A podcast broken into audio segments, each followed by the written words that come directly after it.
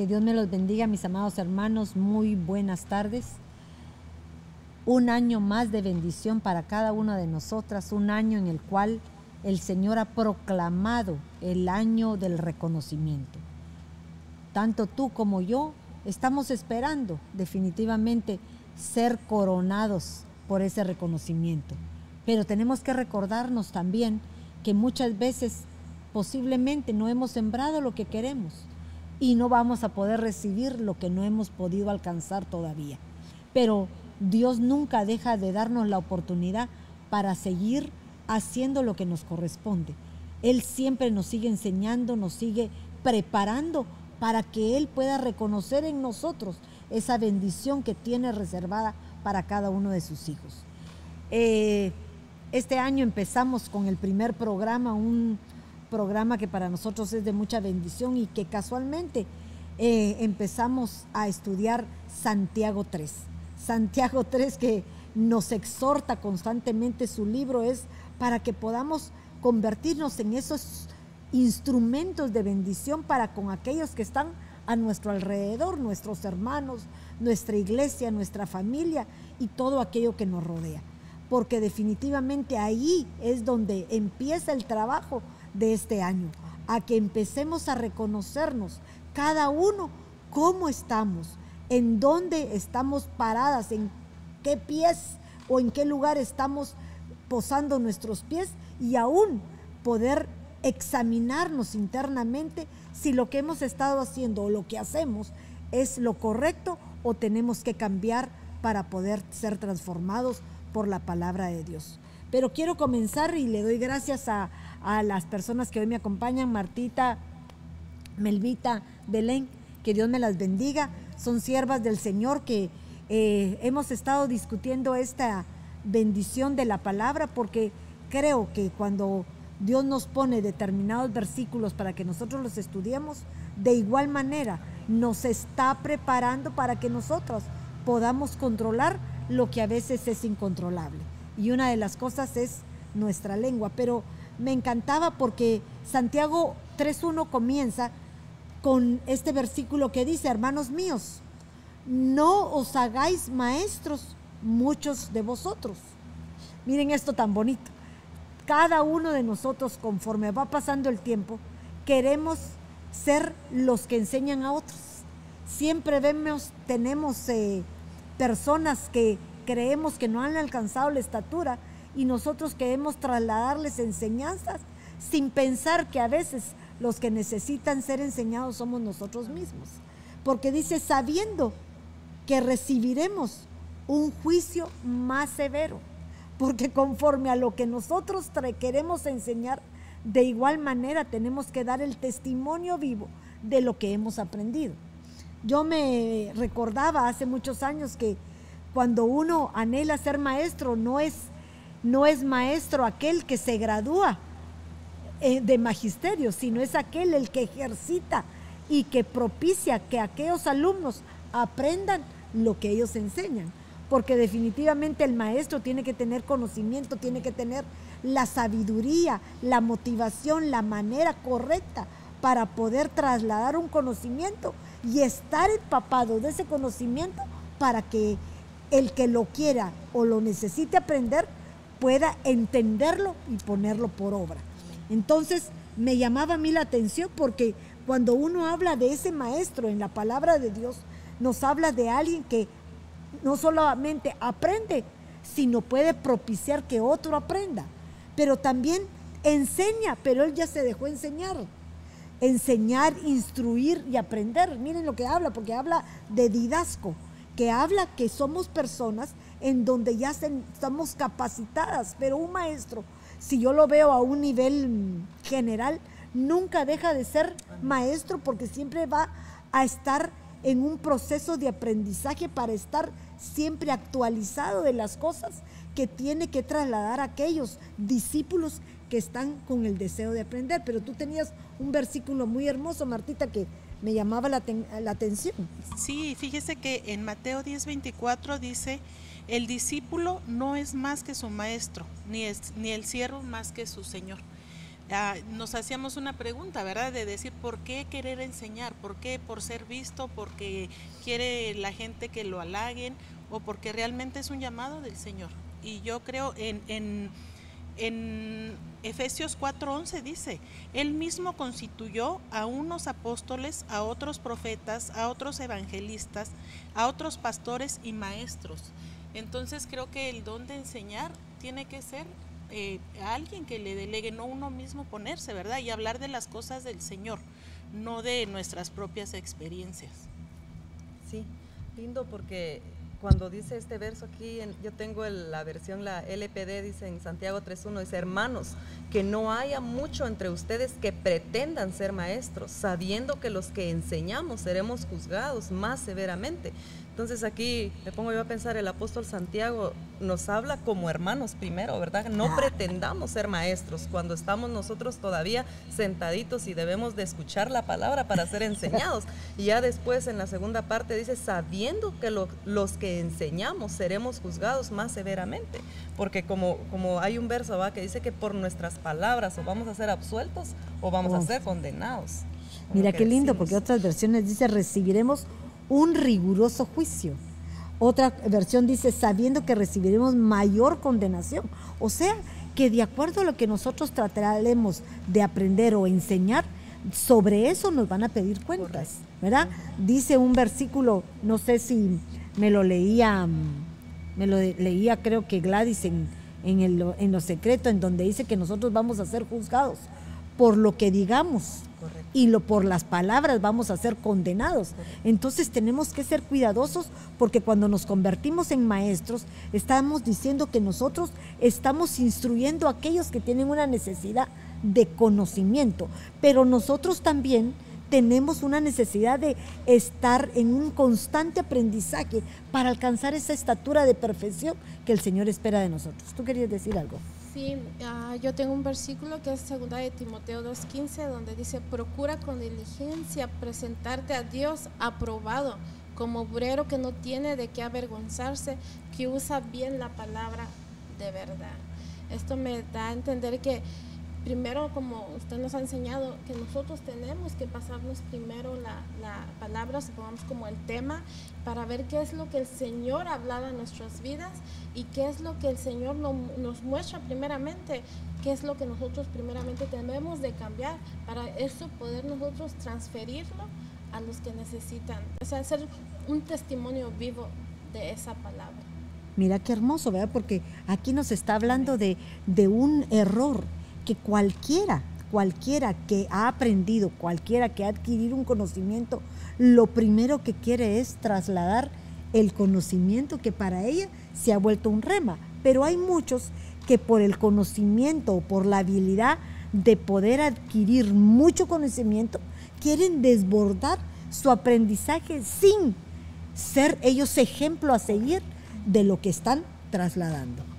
Fíjese que eh, lo comentábamos, eh, por ejemplo, los fariseos, ¿verdad? Que eh, ellos eran maestros de la palabra, pero no actuaban conforme a, lo que ellos habían aprendido. Aquí en, en Mateo 23, hablando que estaban reunidos los fariseos y los escribas, dice así que todo lo que os digan, que guardéis, guardadlo y hacedlo, mas no hagáis conforme a sus obras, porque dicen y no hacen. Entonces creo que la persona que instruye primero tiene que vivir y, tener ese testimonio para poder enseñar, porque no podemos enseñar algo que nosotros mismos no vamos a poder hacer. Y fíjate que qué hermoso, porque todo esto nos habla de un entendimiento, porque cuando uno se convierte en maestro, muchas veces no el que sabe algo puede trasladar la enseñanza. A mí se me venía algo muy peculiar, por ejemplo, aquellas personas, los maestros que que enseñan matemáticas, ¿verdad? La matemática es una de las materias más difíciles de, poder aprender, pero también de poder trasladar como un aprendizaje. Pero aquel que le entiende bien, como cuando tú entendés la palabra, podés trasladarla porque ya en ti se provocó un rema personal. Y cuando se provoca un rema personal, entonces querés que otros la conozcan. Somos de aquellos, o somos, digo yo, porque cuando a mí algo se me hace rema, quisiera contárselos a todo el mundo, ¿verdad? Porque yo digo, esto para mí ya lo siento en el corazón y sé que lo voy a poder hacer. Pero mientras no lo podamos hacer, no podemos trasladar algo que no lo podemos analizar, descontar parte por parte para que la otra persona pueda entender de dónde salió el resultado que estamos viviendo. Exacto. Eh, aquí un comentario dice, el oficio es noble, pero pocos son aptos para él. Pocos gobiernan la lengua, dice, y solo los que la saben gobernar son aptos para el oficio. Uno de los profetas dice que, la lengua del, del escriba era, era como una pluma, dice, de mentira, pero dice, habla de la lengua que es una pluma que escribe. Entonces, por lo que usted está diciendo, que un maestro, yo creo que habla más con su testimonio que con lo que dice, ¿verdad? Totalmente. Ahí puede trasladar más, ministra más lo que él es que lo que dice. Y fíjate tan hermoso, porque en Juan 3.10 nos habla de Nicodemo cuando él estaba preguntando cómo nacer de nuevo, porque para él en su entendimiento el nacer de nuevo era como que volviera a salir del vientre de una mujer, ¿verdad? Que como lógica cualquiera puede decir, ¿cómo voy a nacer de nuevo? Pero cuando nosotros ya escudriñamos la palabra, cuando nosotros ya vemos la oportunidad que el Señor nos concede de poder volver a empezar, darnos una oportunidad de volver a ser reengendrados, mira, reengendrados, quiere decir que nos vuelven a enseñar como un niño chiquito, que todas las cosas vanas que hemos aprendido, Él nos da la oportunidad de cambiarlas y que sean renovadas, ¿verdad? Renovadas con una metanoia, con un cambio de mente que empieza a actuar en nosotros para ser reedificados de nuevos, como esas piedras vivas que ayer nos hablaban, ¿verdad? Que nos quitan, nos raspan todo lo que nos sirve y empiezan a edificar de nuevo sobre la roca que he escrito para que podamos edificar el verdadero templo de Cristo. referente a lo que hablaba Melvita en Romanos 2.21 dice, pues bien, si enseñas a otros, ¿por qué no te enseñas a ti mismo? Si predicas que no debes robar, ¿por qué robas? Entonces, a, lo, que volvemos, o sea, si vamos a enseñar algo, si vamos a trasladar algo, es porque nosotros lo estamos viviendo. Y fíjate tan lindo, porque en, Juan 3.10, que está hablando de Nicodemo, que yo les mencionaba, Jesús le responde y le dice a, a Nicodemo, tú eres maestro de Israel, como quien dice, ¿Cómo es posible que me estés diciendo esto y no sabes este rudimento del nacimiento de nuevo? Y no entiendes estas cosas. Es como que yo te dijera a ti, ¿qué es el bautismo, verdad? Ayer explicaba el apóstol y decía, pues el bautismo tiene una relación íntima con la Santa Cena. No es solo comer el pan, ni eso no es solo meterse al agua, sino una con otra tienen un resultado de vida y de muerte, o de muerte y de vida que van juntamente, pero solo aquel que ya ha entendido, solo aquel que ya ha escudriñado las escrituras, todo aquel que en su momento se, la palabra se convirtió en vida dentro de cada uno, podemos decir que nos convertimos no en maestros porque no queremos ser maestros, queremos ser discípulos de poder seguir aprendiendo. ¿Para qué? Para poder alcanzar esa perfección que el Señor nos exige. Sí, y en el 3.11, mami dice, en verdad, en verdad te digo que hablamos lo que sabemos y damos testimonio de lo que hemos visto, pero vosotros no recibís nuestro testimonio, le dice el Señor. O sea, por eso era que Él no sabía cómo, ¿verdad? Porque muchas veces ese es el, problema que podemos llegar a tener, ¿verdad? Porque, sabemos, porque pensamos que ya sabemos, ya no queremos ser enseñados, solo queremos hablar, como usted dice, de lo poco que sabemos y tal vez no lo hemos entendido bien todavía. Sí, y miren qué lindo, porque también Romanos 2.19 nos habla.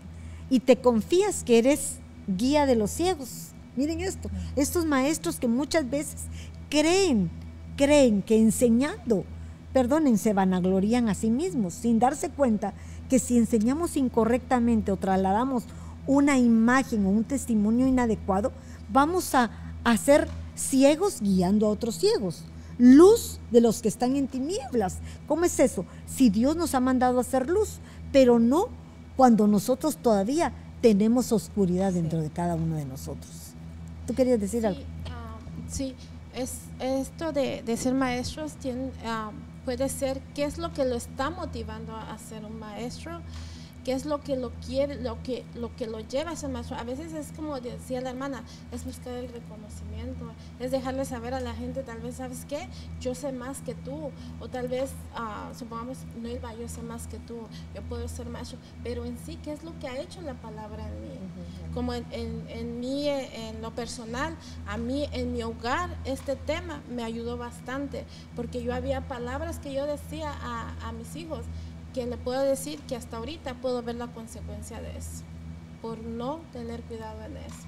Porque yo pensé que la enseñanza que yo les estaba dando era algo bueno, pero ahora me di cuenta que no fue así.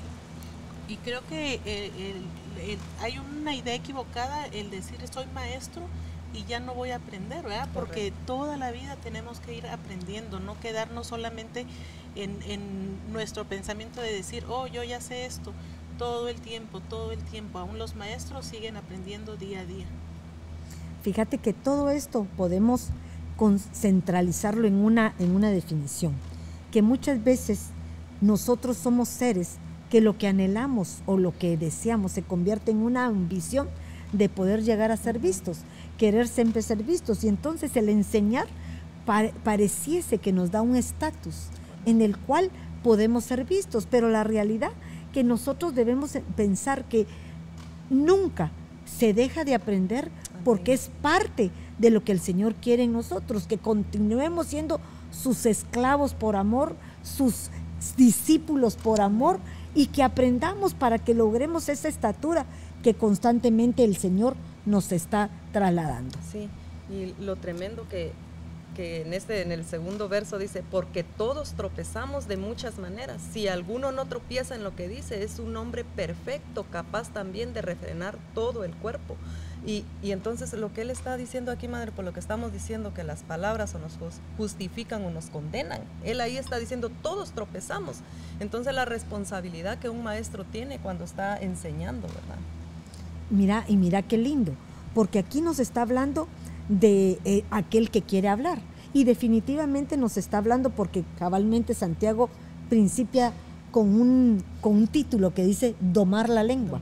¿Qué quiere decir? Que un maestro tiene un problema, que el maestro se distingue porque tiene una buena elocuencia.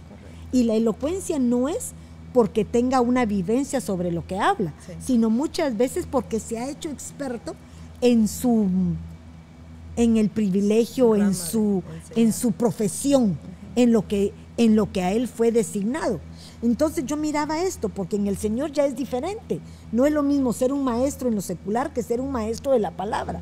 Porque dice, sabiendo que recibiremos un juicio más severo. Y se me venía a mí a la mente Mateo 7.1 que dice, no juzguéis para que no seáis juzgados. Porque con el juicio que juzguéis, seráis juzgados y con medida en que miráis, así os se medirá. Entonces, si yo traslado una enseñanza, quiere decir que tarde o temprano eh, tengo, tiene, me van a pasar un escáner los que están aprendiendo para saber si lo que yo estoy trasladando lo pongo por obra en mi vida cotidiana que está alrededor. Por eso es tan difícil que cuando una persona profetiza, aunque sabemos que este es un, un, don, ¿verdad? No es, no es un ministerio en el cual cualquiera, y el Señor puede utilizar cualquier vaso, no necesaria porque profetiza, tiene que tener algo íntegro, porque siempre el ser humano quiere eh, eh, ejercitar una relación del que lo hace con el don de la profecía que es puesto sobre él, que es dado de parte de Dios. Entonces tenemos que ser cuidadosos, porque ahí nos damos cuenta que Dios puede utilizar a cualquiera. Y cuando nosotros enseñamos tenemos que reconocer primero que hay una debilidad en nosotros, hay situaciones que no hemos logrado alcanzar todavía porque nos falta mucho por caminar. Sí. Perdón. Sí, ok. Eh, cuando dice figurativamente errar, esa, esa, palabra tropiezo, mami, quiere decir pecado, dice fallar de salvación, ofender, tropezar, caer. Pero yo me doy cuenta aquí cuando está diciendo fallar o pecar y, y, da la palabra salvación. Entonces, ¿de qué salvación está hablando? Porque salvos ya somos nosotros, ¿verdad? Por la fe somos salvos.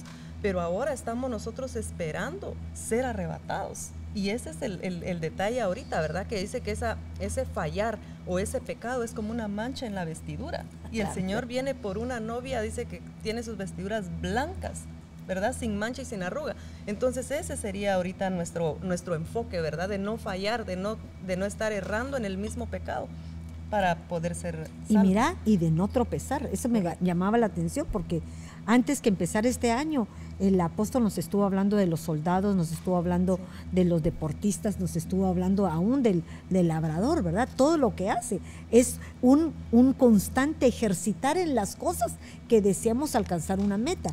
Y entonces cuando se habla del tropiezo, me estaba, estaba pensando que hay obstáculos siempre en nuestra vida que pueden provocar que caigamos.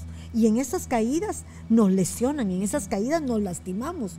Pero antes de poder ejercitarnos en una carrera, en, un, en una profesión que vayamos a designar, nosotros tenemos que analizar el recorrido que vamos a tener. Por ejemplo, un corredor, un atleta, va y verifica cuál es el lugar donde va a correr, el lugar, el terreno, ver en dónde están los hoyos, dónde están esas eh, baches que en un momento dado podrían hacerlo caer. Fíjate esas pequeñas cosas. ¿Por qué?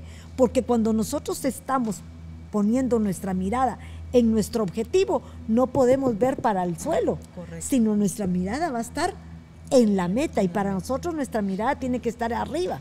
Entonces, si la ponemos en el suelo, podemos no ver lo que el Señor está poniendo a nuestro nivel para poder alcanzar y vamos a tropezar por aquellos errores que son parte del hombre viejo que en nosotros todavía persevera aquí eh, de lo que estaba usted hablando de, la forma de enseñar, en Lucas 12:47 dice, aquel siervo que conociendo la voluntad de su Señor no se preparó, ni hizo conforme a su voluntad, recibirá muchos azotes.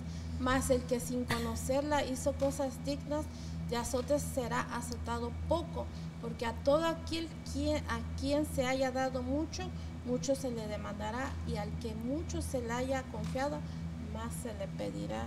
Eh, yo pienso que es cuando son maestros, a veces no entienden o no se dan cuenta la responsabilidad que tienen de que cada palabra que ellos enseñan va a tener un fruto y ese fruto puede ser para bien o para mal. Qué hermoso, qué lindo, porque mirad, cabalmente habla del tropiezo, habla de errar, habla del pecado y aún, el pecado y aún de fallar, ¿verdad? Pero me, me encantaba porque cuando uno continúa leyendo, Melvita, en los siguientes, ¿qué dice? Santiago 3.3 dice, ahora bien, si ponemos el freno en la boca de los caballos para que nos No, perdóname, eh, quiero eh, regresarme a un poquito a lo anterior, que dice, mm, dice, no, todos tropezamos de muchas maneras, si alguno no tropieza en lo que dice, ah. es un hombre perfecto, capaz también de refrenar todo el cuerpo. Y fíjate, esto me llamaba la atención porque dice, muchos creemos que hemos alcanzado la perfección, pero cuando habla del hombre perfecto, estamos hablando de teleios. Y teleios quiere decir alguien completo. Dice que se aplica en el trabajo, en el crecimiento, en las cosas mentales, en el carácter moralmente hablando. Pero también dice que son cualidades del completo, alcanzar una madurez completo, perfecto. Pero este proviene de un original que es telos y eso me, impresionó porque el telo significa un fin, una terminación. O sea, que tu tiempo y tu propósito se acabó. y nosotros para alcanzar esa perfección, ese fin, solamente es cuando seamos arrebatados. Entonces el propósito de estar aquí en esta tierra es que nosotros estemos en un constante aprendizaje, en un constante dejarnos instruir para que podamos llegar a ser perfectos ese como ese varón perfecto que es Cristo Jesús, que a pesar de ser perfecto tuvo que pasar como un humano para poder llevar las cargas nuestras en la cruz. Amén. Entonces, miren esto, esto de la perfección me encantó, porque nosotros muchos creemos que hemos alcanzado la perfección. Y volví a mencionar, o no sé si ya lo mencioné, pero constantemente les he mencionado lo de Cantares 5, 2 porque cabalmente el Señor mira ahí a la novia como su amada, su hermana, su esposa, pero también la habla como, como la perfecta, que la ve con la estatura que Él quisiera. Pero el problema es que aún cuando pensemos que ya estamos, vamos a ser probados. Y ella fue probada porque cuando Él le pide que abre la puerta, ella dice que no. Ella dice, ¿para qué? Ya me lavé los pies ya me quité las vestiduras. Entonces, todavía no. Nosotros no terminamos de ser perfeccionadas hasta que Él no ponga el fin en nuestras vidas. Correcto. Mire, hermana Cuti, aquí en Filipenses 3:12 dice, no que ya haya alcanzado o que ya haya llegado a ser perfecto, sino que sigo adelante a fin de poder alcanzar aquello por lo cual también fui alcanzado por Cristo. Y aquí en este otro de 2 de Corintios 12, 9 dice, y él me ha dicho, ¿te basta mi gracia? Pues mi poder se perfecciona en la debilidad. No tanto, eh, eh, por tanto, eh, muy gustosamente me gloriaré más bien en mis debilidades, para que el poder de Cristo se perfeccione. More en mí. Qué hermoso, hermoso. Y fíjate que este de Filipenses me encanta, porque muchas veces ese es el gran problema del ser humano. Nos detenemos por estar pensando en un pasado que ya se acabó. Y no proseguimos hacia la meta, hacia ese supremo llamamiento por el cual fuimos llamados. El ponernos como ese atleta en buscar siempre nuestro objetivo final en lugar de pararnos a retroceder y ver para atrás, que muchas veces nos hace que se transforme nuestra naturaleza divina en una naturaleza terrenal, como le pasó a la esposa de, de, Lot. ¿verdad? Que voltea a ver y si se convierte en, una, en una estatua, de sal. ¿Pero por qué? Porque ella dio como prioridad las cosas carnales, las cosas terrenales, lo que nosotros en Cristo tenemos que dejar atrás. Todas las cosas son pasajeras. Todo el tiempo el Señor nos da nuevas oportunidades, pero el problema es que muchas veces este versículo, este libro nos está hablando de cómo nosotros tomamos lo que llega a nuestra máquina perfecta que es nuestra mente y nosotros la podemos trasladar con lo que emitamos a través de nuestra boca. Por eso constantemente nos habla de cómo tenemos que dominar nuestra lengua, porque muchas veces uno dice, hermana, pero ¿qué puede hacer una lengua? Y la realidad es un músculo que, pero que es un músculo que tiene, lo, domina la mente para poder actuar de acuerdo a lo que ella decida. Entonces, nosotros tenemos que aprender a perfeccionarnos sabiendo que somos débiles. Cuando tú reconoces tu debilidad, cuando nosotros reconocemos que, que todavía no lo hemos alcanzado todo, el Señor nos levanta. Amén. ¿Verdad? Dice, al humilde el Señor lo levanta, pero al orgulloso el Señor lo mira de lejos. Quiere decir que hay una actuación en donde nosotros, manteniéndonos en el lugar que nos corresponde, Él nos va por colocar en donde Él piense que es nuestro lugar perfecto lindo porque el problema aquí volvemos a, ver, va, que es la lengua. Cuando dice como que si la lengua fuera un medio para tropezar, yo me la imagino tan grande, va, que nos hace caer o si no la sabemos dominar. Porque dice, eh, muchos tropezamos de muchas maneras, dice, porque si alguno no tropieza en lo que dice, es un hombre perfecto, capaz también de refrenar todo el cuerpo, por lo que usted nos ha dicho, ¿verdad? Que la lengua nos gobierna el cuerpo. Sí, y fíjate qué hermoso, porque aquí nos habla Edna Díaz, que quiero mencionarla porque pone un versículo que quiero que tú mencionaste, Martita.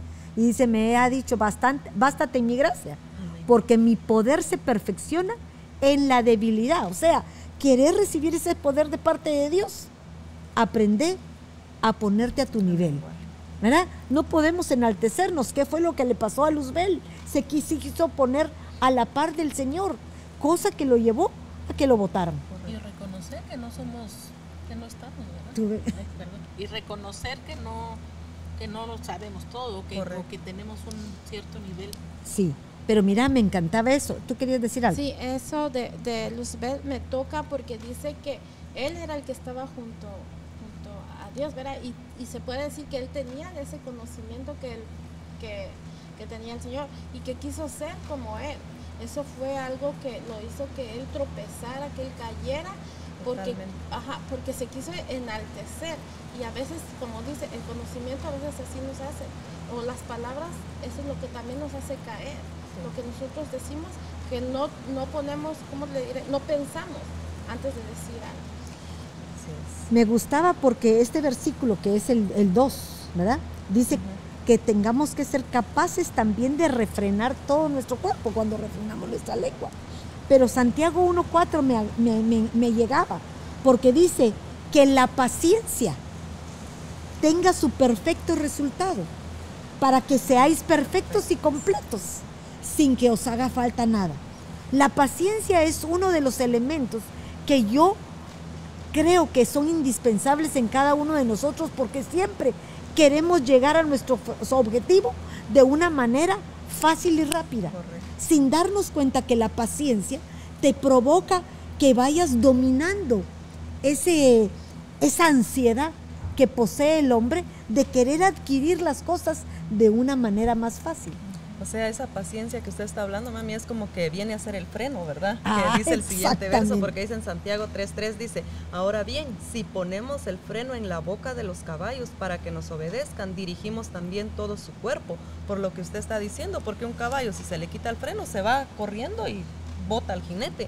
Yo me ponía a pensar porque eh, este, este caballo que habla aquí en otra versión dice, si ponemos el freno en la boca del animal, y animal va, me está hablando como del alma. Entonces yo me ponía a pensar que al nuestro espíritu humano estar fortalecido con la palabra del Señor, ese es el jinete y el freno es esa enseñanza que estamos nosotros recibiendo. Eh, sentaditos aquí escuchando, ¿verdad? Al apóstol que nos está enseñando, y las, eh, esa enseñanza y las ordenanzas, dice, porque el mandato eso, es lo que nos va a refrenar, y de no estar haciendo cosas que no convienen. Si nosotros sabemos asimilar la enseñanza, entonces ese caballo va a estar bien dominado. y fíjate que qué hermoso, porque aún Eclesiastés nos habla que nadie es un hombre justo, ni un hombre perfecto, porque la tierra, dice aquí, ciertamente no hay hombre justo en la tierra que haga el bien y nunca peque. O sea, mientras estemos aquí en la tierra tenemos que reconocer que no somos perfectos, sino la perfección la estamos queriendo alcanzar para estar delante de Él. Mateo 12, 37 dice, porque por tus palabras, miren eso, seremos justificados y por tus palabras seremos condenados. Nosotros tenemos que darnos cuenta que eso, tarde o temprano, lo que digas, se te va a tomar en cuenta. Porque dice que nosotros debemos bendecir para ser bendecidos. Y aunque te maldigan, tenés que bendecir, porque eso es lo que vas a cosechar.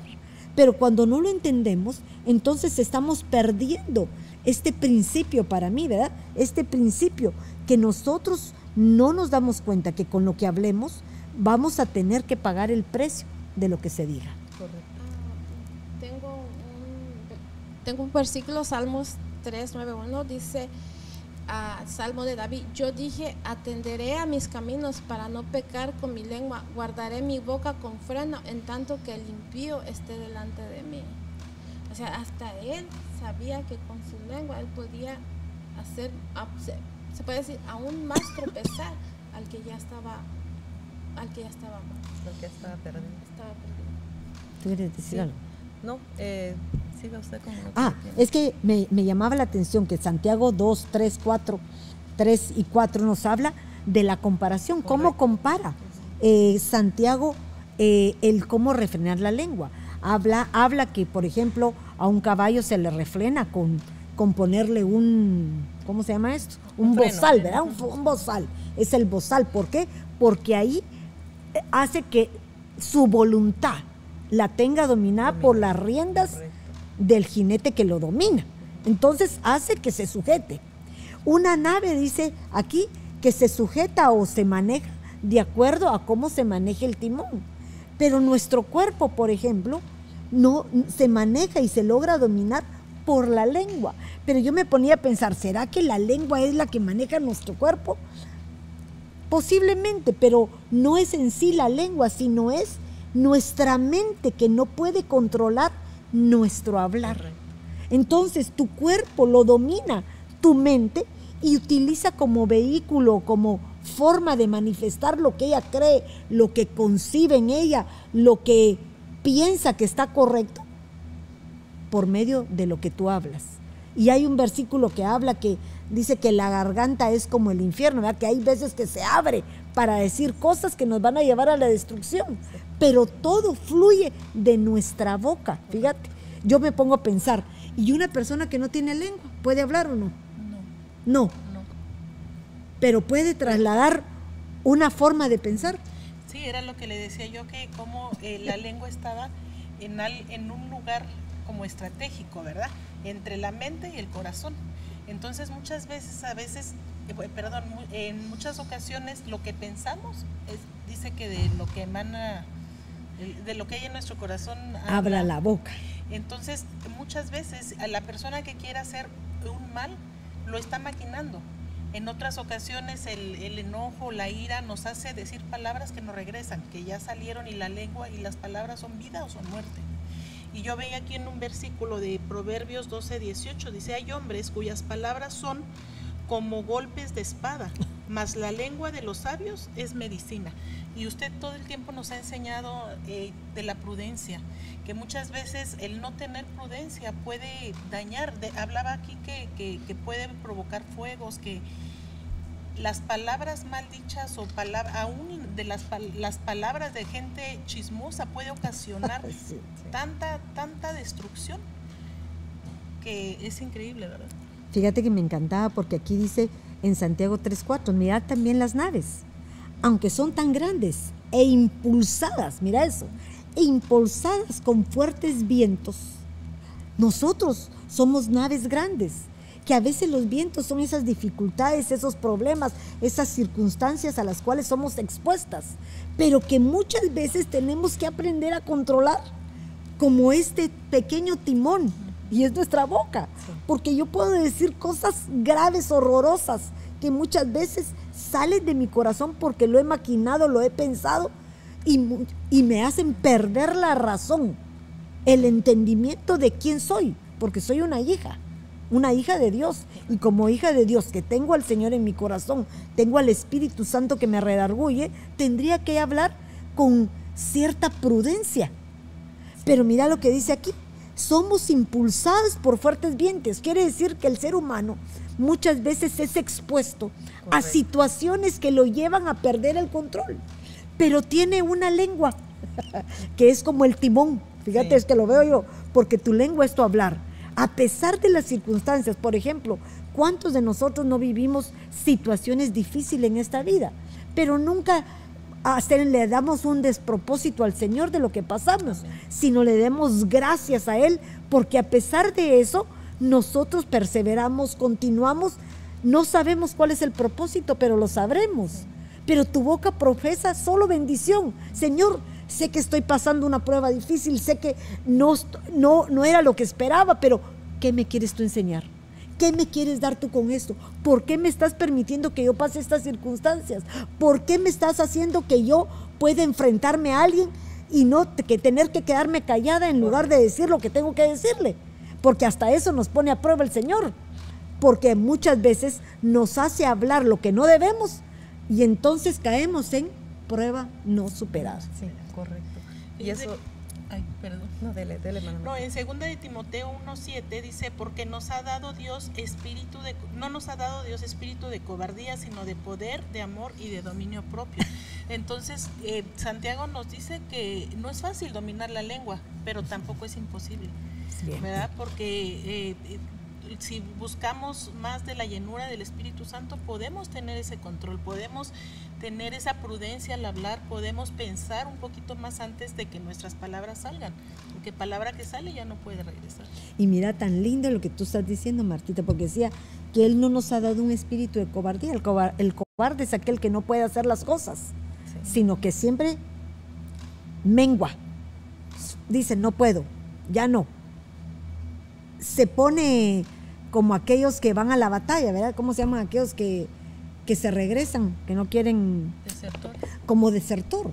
A veces nos ponemos como cristianos desertores, que no queremos enfrentar las circunstancias porque no queremos morir en nuestras pasiones ni en nuestros deseos. Y cuando nosotros somos soldados de Cristo, lo primero que tenemos que entregar es nuestra vida. ¿Verdad? Aquel que pertenece al ejército de Dios, un soldado, lo primero que sabe que es que va a perder la vida para el propósito que está queriendo alcanzar, ¿verdad? Ah, es como supongamos en, el matrimonio, ¿verdad? Que uno ah, cuando tiene un problema con el cónyuge, yo digo, uno tiene el poder de tirarlo o de levantarlo. El caso es que después uno se dé cuenta y reconocer, y ahí es donde uno viene que le cuesta, ¿sabes qué? Perdóname por lo que hice. Entonces, eso es que uno dijo algo malo, pero uno recapacitó, vino, se disculpó, entonces da un paso para adelante. Sí, es que para eso, como hemos dicho, mami, se requiere humildad para saber reconocer, ¿verdad? Que nosotros ofendemos, aun cuando ya lo hemos hecho y venimos y a veces se, espera uno al otro, va a ver quién es el que va a ceder para pedir perdón. Y hablando de lo mismo, en Amós 5.13 dice, por tanto, el prudente se calla en ese tiempo, pues es tiempo malo como usted está mirando ahí, ¿verdad? Por los vientos en los problemas, es mejor callar. Y dice, buscad lo bueno y no lo malo, para que viváis y así sea con vosotros el Señor Dios de los ejércitos, tal como habéis dicho. Mira qué lindo lo que tú estás diciendo, por lo que me decías, porque mira esto, dice, impulsadas por fuertes vientos, o sea, problemas, situaciones difíciles vamos a pasar todos, pero sin embargo, es dirigidas mediante un timón muy pequeño, por donde la voluntad de quién? Del piloto, pero ¿quién es el piloto de nuestras vidas? es Cristo. Y si tú estás llena del Espíritu Santo, vamos a poder dominarnos. Por favor, no quiero que tú te quedes con, con esas injusticias dentro de ti, porque muchas veces podemos decir que cuando no se habla, nosotros acumulamos injusticias y empezamos a provocar que nuestros huesos se envejezcan y a provocar amarguras. Pero cuando nosotros venimos y ese, ese tipo de situaciones se las entregamos, descargamos nuestra vida en Cristo Jesús. Él lleva nuestras caras y Él busca nuestras propias soluciones. No se queda con nada. Y nosotros podemos continuar, mira, dejando que quien nos dirija es el Señor Jesucristo mediante el Espíritu Santo que hoy es el que nos acompaña. Los, los eh, los problemas nunca van a dejar de ser. Los problemas siempre van a estar. Las confrontaciones con tus hermanos, con tu familia, con tus hijos, con tu esposo, con los hermanos en Cristo, con todo el mundo. Siempre los vamos a tener. Pero ¿por qué razón? Porque nosotros estamos enfrentándonos a un mundo en el cual no pertenecemos. Pero tenemos que vivir en este mundo, pero actuar como peregrinos y viajeros que vamos en pos de alcanzar una estatura para llegar a ser perfeccionados. Exactamente. Y en el verso 6, mami dice, y la lengua es un fuego, un mundo de iniquidad. La lengua está puesta entre nuestros miembros, la cual contamina todo el cuerpo. Es, es, es encendida por el infierno e inflama el curso de nuestra vida. Va, fíjate esto. ¿Tú quieres decir algo? Ah, bueno, eh, el punto de que yo lo relaciono con eh, también el 5, porque dice así también la lengua es un miembro pequeño, sin embargo, se capta de grandes cosas. Mirad que gran bosque se incendia con pequeño fuego, porque ahorita no solamente estamos hablando de querer ser enseñadores, sino también los peligros que proporciona ejercitar nuestra boca, nuestra lengua en situaciones adversas o contrarias a lo que la palabra nos enseña, ¿verdad? Porque dice que podemos incendiar grandes bosques, quiere decir provocar desastres, no solamente con la manera que uno enseña, porque a veces nuestra enseñanza puede ser equivocada y trasladamos un mal hábito y ese mal hábito se convierte en una costumbre y esa costumbre se parece, parece que cambia nuestras atmósferas. Pero estoy hablando de aquí de aún de gente que puede destruir aquellas que todavía no están en la estatura de aquellas que tienen conocimiento de la palabra, porque para que un bosque se incendie, quiere decir que eran árboles verdes. Fíjate, ¿cómo es posible que se incendia? Quiere que pudieron utilizar el medio y el lugar propicio para que esa chispita diera el propósito que, que iba definido para esa situación. Exacto. Y me, llama la atención porque cuando habla de un fuego de iniquidad, a veces, como hemos estado hablando, hablando de Santiago, pareciera que como que ese es nuestro fin, ¿verdad? Que no hay cómo, cómo remediar todo eso. Pero dice en Jeremías 23, 29, dice, no es mi palabra como fuego, declara el Señor, y como martillo que despedaza la roca. Entonces yo me pongo a pensar porque así como Isaías y como el profeta Jeremías, ellos fueron probados también porque a Jeremías le dijeron, si separas lo precioso de lo vil, serás como mi boca. Ah. Estamos hablando eh, que el Señor tiene dones tan hermosos, ¿verdad? Porque el don este que está aquí de enseñar, el don de profecía, todo es nuestra boca, es nuestra boca, ¿verdad? Entonces, ¿cómo nosotros vamos, eh, podemos tener el don? Pero ¿qué, ¿qué tanto hemos dejado que se ministre en nuestra lengua? Fíjate que los cinco ministerios utilizan su boca. Los cinco, ¿verdad? El profeta establece doctrina, el, evangelista hace llamado para que se arrepientan, el maestro enseña, el pastor con palabras de exhortación, con palabras de amor, hace que la gente venga ante sí. O sea, cada uno de esos ministerios tiene un objetivo en el cual su boca es una parte importante. Pero me, me, gustaba porque muchas veces no nos damos cuenta de esos pequeños errores que podemos cometer en donde nos dejamos envolver por esas llamas, ¿verdad? Esas llamas que se han empezado por un pequeño fuego, que así en lo literal, un fuego se empieza por una, por una chispa que cayó en un terreno propicio, porque ese es el punto, que para que algo se agrande, tiene que caer en terreno propicio. Y para que haya una murmuración o para que la lengua dé de, de sí a hablar más de la cuenta, tiene que caer en un terreno que esté dispuesto a recibirlo. Por eso siempre hay un emisor y un receptor. El emisor traslada la chispa, pero el receptor que está seco porque no hay palabra suficiente, porque no ha recibido y es una tierra árida, entonces lógicamente lo que esté ahí con poca vida arde, se consume y se destruye. Amén. Mire, eh, mire, en Proverbios 26, del 20 al 21 dice, sin leña se apaga el fuego y donde no hay chismoso cesa la contienda. El carbón para las brasas y la leña para el fuego y el hombre rencilloso para encender contienda. Ahora, Entonces, ahí hablaba usted del receptor y, del emisor. Y fíjate que dice, el hombre rencilloso. Cuando uno habla de rencilla, habla el hombre que quiere mantener pelea. Y, y díganme, perdónenme que yo hable, díganme porque yo me pongo en ese punto. No somos las personas que en un momento dado queremos pelear por cosas insignificantes. Creo que desde el principio que nosotros establecimos la CESER, hay un problema que yo he visto toda la vida en las casas, que es las llaves. Que dónde dejaste las llaves, dónde está la bolsa, dónde las cosas perdidas, ¿verdad?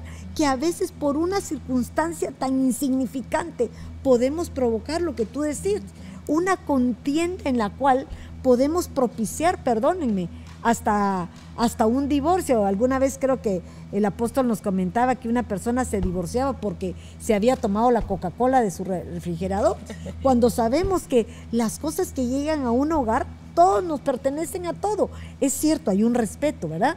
Pero no quiere decir que propiciemos una un airarse, por eso dice que el sol no se ponga sobre tu enojo, o sea, no permitas que llegue todo el día, ni que permanezca por dos, tres, cuatro, cinco días, porque eso provoca, miren esto, eso provoca que tu mente maquine situaciones que no son reales, pero tu lengua se ejercite en hablar cosas que en lugar de dar bendición puedan procurar, procurar maldición. Un mal dicho puede destruir a aquellos que están a nuestro lado.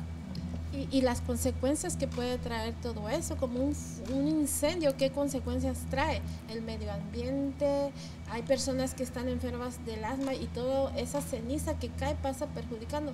So, una palabra mal dicha puede tirar generaciones. Mira, mira qué lindo lo que decís, Belén, porque eso es tan real. Mira lo que tú decías, se transforma el medio ambiente el medio ambiente nos habla de una atmósfera espiritual que es trastocada. Cuando nosotros ponemos en juego la vida de los que están a nuestro cargo, porque nosotros trasladamos esa transgresión, podríamos decir, de un maldecir, lo, lo trasladamos y empezamos a pecar cuando nosotros empezamos a ejercitar nuestra lengua en cosas que se convierten en maldición. Al, al ser perfeccionado el pecado, ¿Qué es lo que vamos a, convertirlo? En una iniquidad. Y es lo que se traslada hasta la tercera y cuarta generación. Exactamente. Y hablando del fuego, mami, en el Salmo 1.1 dice, cuán bienaventurado es el hombre que no anda en el consejo de los impíos, ni se detiene en el camino de los pecadores, ni se sienta en la silla de los escarnecedores. Aquí está hablando solo de la lengua. Dice, sino que en la ley del Señor está su deleite, y en su ley medita de día y de noche. Será como árbol firmemente plantado junto a corrientes de agua, que da su fruto a su tiempo y su hoja no, no se marchita. En todo lo que hace, prospera pero me llama la atención porque ahí está hablando de alguien que alguien bienaventurado, dice que no anda en el consejo de los impíos, está hablando de alguien que está cuidando su lengua, de no hacerse uno con aquellos que les gusta estar en problemas hablando de la lengua, ¿verdad? Y fíjate que ha- habemos muchos así, porque no quiero que nos quitemos, porque quiero que pensemos que Correcto. todos estamos en pos de aprender y ejercitar, manejar nuestra boca de una manera sabia, prudente, para que podamos bendecir a los que están. Tenemos muchos eh, que han estado comentando, y por ejemplo, John Hui Kim, gracias por estar conectado con nosotros. Dice, cuida tu lengua y mantén, me encantó, la boca cerrada y no te meterás en problemas. Miren ese punto. Eso es un versículo maravilloso de Proverbios 21, 23. Dice, pero mira, cuida tu lengua y mantén la boca cerrada y no te meterás en problemas. Pero el problema es que tal vez en la situación del momento logramos hacer esto. Pero el, el asunto es no solo mantenerla cerrada en el momento, sino también después. Porque podemos ser como ese fuego consumidor de, de bosques, que hoy no digo nada en el momento, pero al ratito provoco contienda a todos los que están a mi alrededor y entonces no solo evito el, prim- el primer problema, lo evito, pero provoco situaciones adversas con otros que traen más dificultades que confrontarlo en el mismo momento. Es cierto. Que Dios me los bendiga. Gracias. Eh, Evelyn Figueroa dice Proverbios 18, 21. La muerte y la vida están en el poder de la lengua. Y los que la aman comerán de sus frutos. Y la realidad es esto. Muerte y vida. Yo quiero comer de la vida. Amén. Quiero tratar que este año pueda yo reconocerme a mí misma y poder cambiar esas debilidades que en un momento dado tenemos y continuamos teniéndolas. Porque la lengua es nuestro mayor enemigo. Amén. Pensamos, hablamos. Lo que pensamos, decimos. Lo que creemos, decimos. Y muchas veces no todos nuestros pensamientos son acertados, sino a veces cerramos. Amén. Amén. Sí. ¿Tú querías decir algo? Solo para terminar, mami, hacer un énfasis en el mismo Salmo 1.2, dice, sino que en la ley del Señor está su deleite y en su ley medita de día y de noche. Yo creo que esto, por lo que el apóstol nos ha estado enseñando ahorita últimamente, ¿verdad? De estar estudiando la palabra, yo creo que ahí vamos a tener un buen punto para poder desarraigar de nosotros, porque hay muchas cosas malas, pero solamente va a ser con la palabra del Señor y buscando la llenura del Espíritu Santo. Y no solo llenándonos de la, eh, de la llenura, también que cuando nosotros creemos que no podemos resolverlo por nosotros mismos, Correcto. buscar un buen consejero.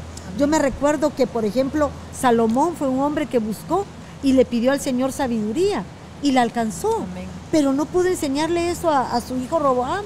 No lo pudo alcanzar. Y cuando él procuró un consejo para poder trasladarle una bendición al pueblo que iba a estar bajo su, su dominio, prefirió el consejo de los jóvenes. Entonces, si el padre atraía a sus siervos con látigos, él le dijo que iba a darle un mayor peso, que era con escorpiones. ¿Por qué razón? La dureza no, puede, no cambia el corazón de los demás, los hace Correcto. sentirse esclavos y oprimidos. Nosotros como siervos de Dios exponemos la palabra, exhortamos al pueblo de Dios para que cambien conforme ellos vayan adquiriendo ese conocimiento y se haga vida como un rema personal. Yo puedo trasladar la palabra, pero no todo lo que yo leo, lo que yo estudio, puede ser que lo haya logrado, pero voy en pos Amén. de un perfeccionamiento como lo dice la palabra.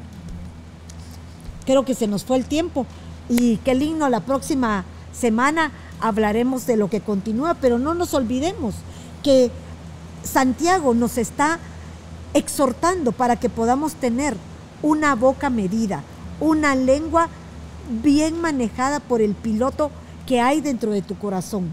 Tú estás lleno de la presencia de Dios, tú aceptaste al Señor Jesucristo como tu Salvador, por lo tanto, el Espíritu Santo está dentro de ti que te exhorta, te hace meditar y te hace reconocer tus errores. El Salmo 64.2 dice, escóndeme de los planes secretos de los malhechores, del asalto de los obradores de iniquidad, que afilan su lengua como espada y lanzan palabras amargas como saetas. Dios nos libra de eso si huimos ante situaciones que muchas veces nosotros mismos nos exponemos. Debemos aprender a que aquello que no te edifica tienes que quitarte del lugar porque no te conviene. Aunque tu círculo sea minore. Hace poco leía esto, aunque tu círculo sea más chiquito y solo tengas un, un conocido, una amiga, alguien que esté en tu misma sintonía. Evita esas juntas que en lugar de edificarte, te destruyen. Porque tarde o temprano nos volvemos como ellos, porque somos fáciles de aprender lo malo y se nos olvida con facilidad las bendiciones que Dios ha propiciado. Amén. Que Dios me las bendiga y que tengan muy feliz tarde. Gracias por estar conectadas, las bendecimos y continuamos la próxima semana. Bendiciones.